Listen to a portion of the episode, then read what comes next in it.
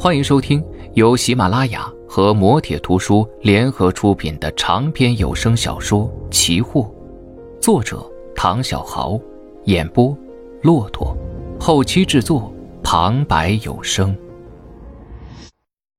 第五百六十四集。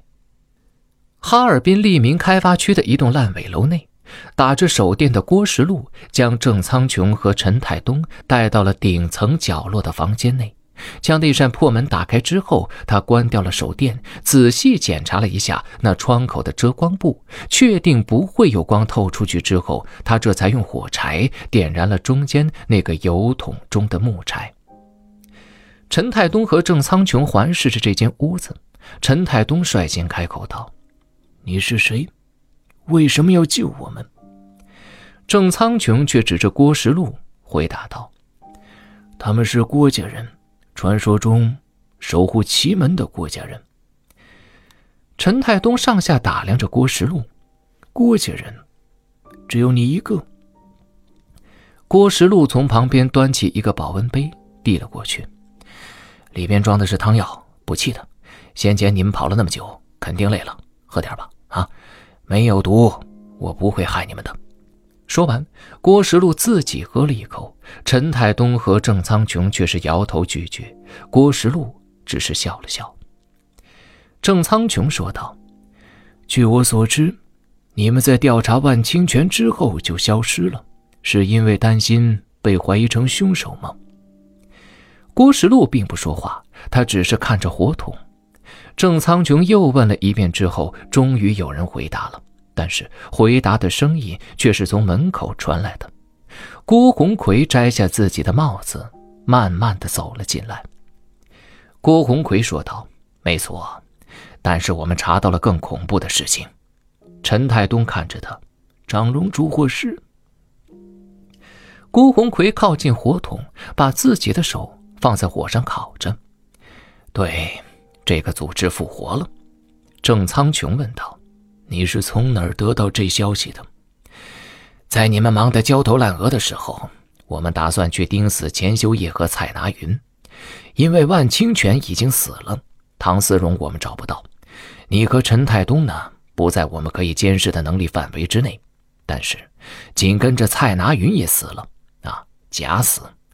我也是在蔡拿云出现在哈尔滨之后才想明白的。不过在那之前，我们就发现钱修业不对劲儿了。陈太东平静地问道：“哪里不对劲儿？太安静了，太镇定了。他被绑架，加上连九旗回来，这所有的事情都像是对他没有任何影响似的。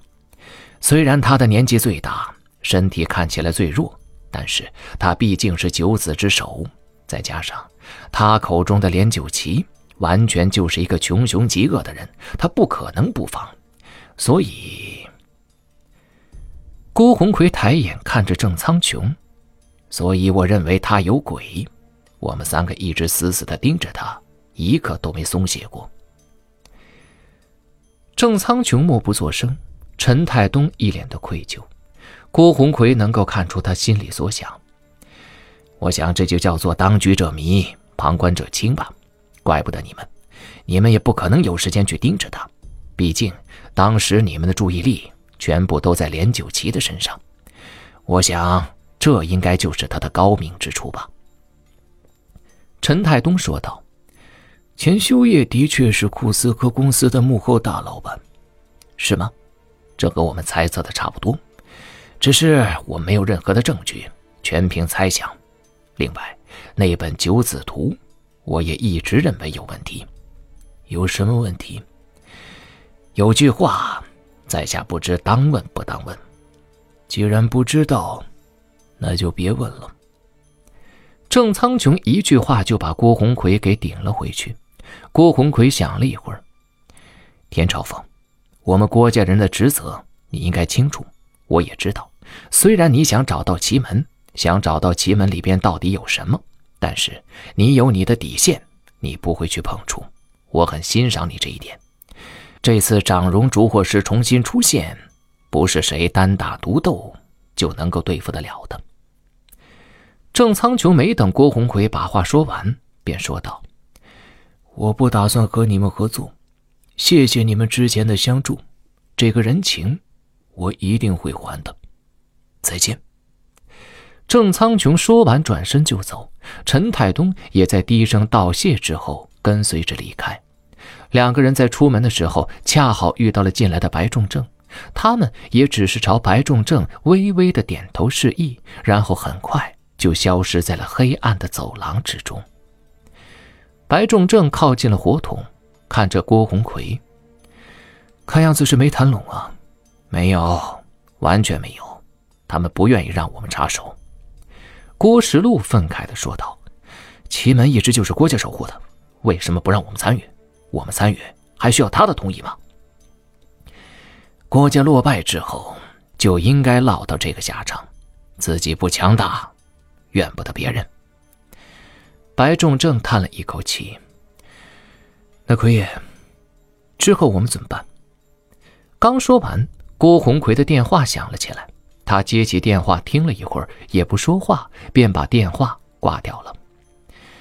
嗯，我们雇的人回了消息，说慕容白死了，具体原因不清楚，但是。应该是他杀。郭石路和白仲正都看着他，难道是长荣烛火师干的？慕容白可是警方的顾问啊，他们这是在公然挑衅警方，这不是找死吗？一旦事情闹大，警方进行地毯式的搜寻，他们很快就会完蛋的。没那么简单，这应该不是挑衅，应该是有其他的什么目的。别忘了，长荣烛火师无孔不入，说不定。我们身边已经有他们的人了。郭红奎说完，下意识地扫了郭石路和白仲正一眼。郭石路立刻说道：“奎爷，你别这么看着我们呢。我们是你一手带大的，从来没有离开过你身边，怎么可能是长荣烛火师呢？”郭红奎冷冷地说道：“记得我曾经说的那个故事吗？当年在孝城，马家忠心耿耿的管家，最后被发现也是长荣烛火师。”他在马家藏了四十年呢，四十年内从来没有离开过马家，也没有离开过孝城，一直待在马家老太爷的身边。这，就是长荣烛火师，这，就是他们的隐忍能力，所以，不得不防啊。白仲正看着火筒，那这么说，我和石路也得防着你了。那当然了。郭石路立刻说道：“白仲正，你是不是有病啊？奎爷怎么可能是长荣烛火师呢？你这没大没小！”白仲正抬眼狠狠的瞪了郭石路一下。原本还嚣张的郭石路看到他这种眼神，立刻就泄了气，把目光投向了火桶之中，再也不说话了。房间内安静了下来，三个人再也没有说话，只是盯着火桶中的火焰逐渐变小。逐渐熄灭，而楼外，天边已经泛起了鱼肚白，新生的太阳正在逐渐的冒头，太阳渐渐铺洒出来，将这个冰城笼罩了起来。郭红奎上前拉开了遮光布，抬手挡住了刺眼的阳光，然后他点起了一支烟，狠狠的抽了一口。中正。我们还剩下多少钱？白仲正掏出手机看了一下，不多了。再加上之前变卖的那些东西，以及还剩下的物品，结合市场价格，也就是五六百万的样子。郭石路看着郭红奎，不知道他想做什么。郭红奎把烟头扔在地上，用脚踩灭。拿出一半，放出消息，谁找到钱修业，就给谁一百万。如果谁……能够生擒钱修业，那钱全部都是他的。白仲正一愣，悬赏吗？试试吧。白仲正点了点头。我懂了。有声小说《奇货》由喜马拉雅和磨铁图书联合出品，作者唐小豪，演播骆驼。感谢您的收听，更多精彩内容，敬请期待下集。